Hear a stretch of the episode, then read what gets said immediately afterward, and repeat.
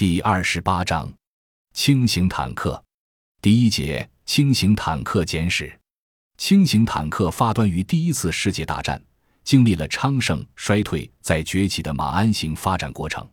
进入二十世纪八十年代以后，为了加强快速部署部队的作战能力，满足局部战争的作战需要，各国都十分重视研制、装备新一代高机动、大威力的轻型坦克。美国为提高部队的快速反应能力，正在大力推行的装甲火炮系统计划，实际上就是一种轻型坦克发展计划。二十世纪六十年代以前，坦克通常按战斗权重、火炮口径分为轻型、中型、重型。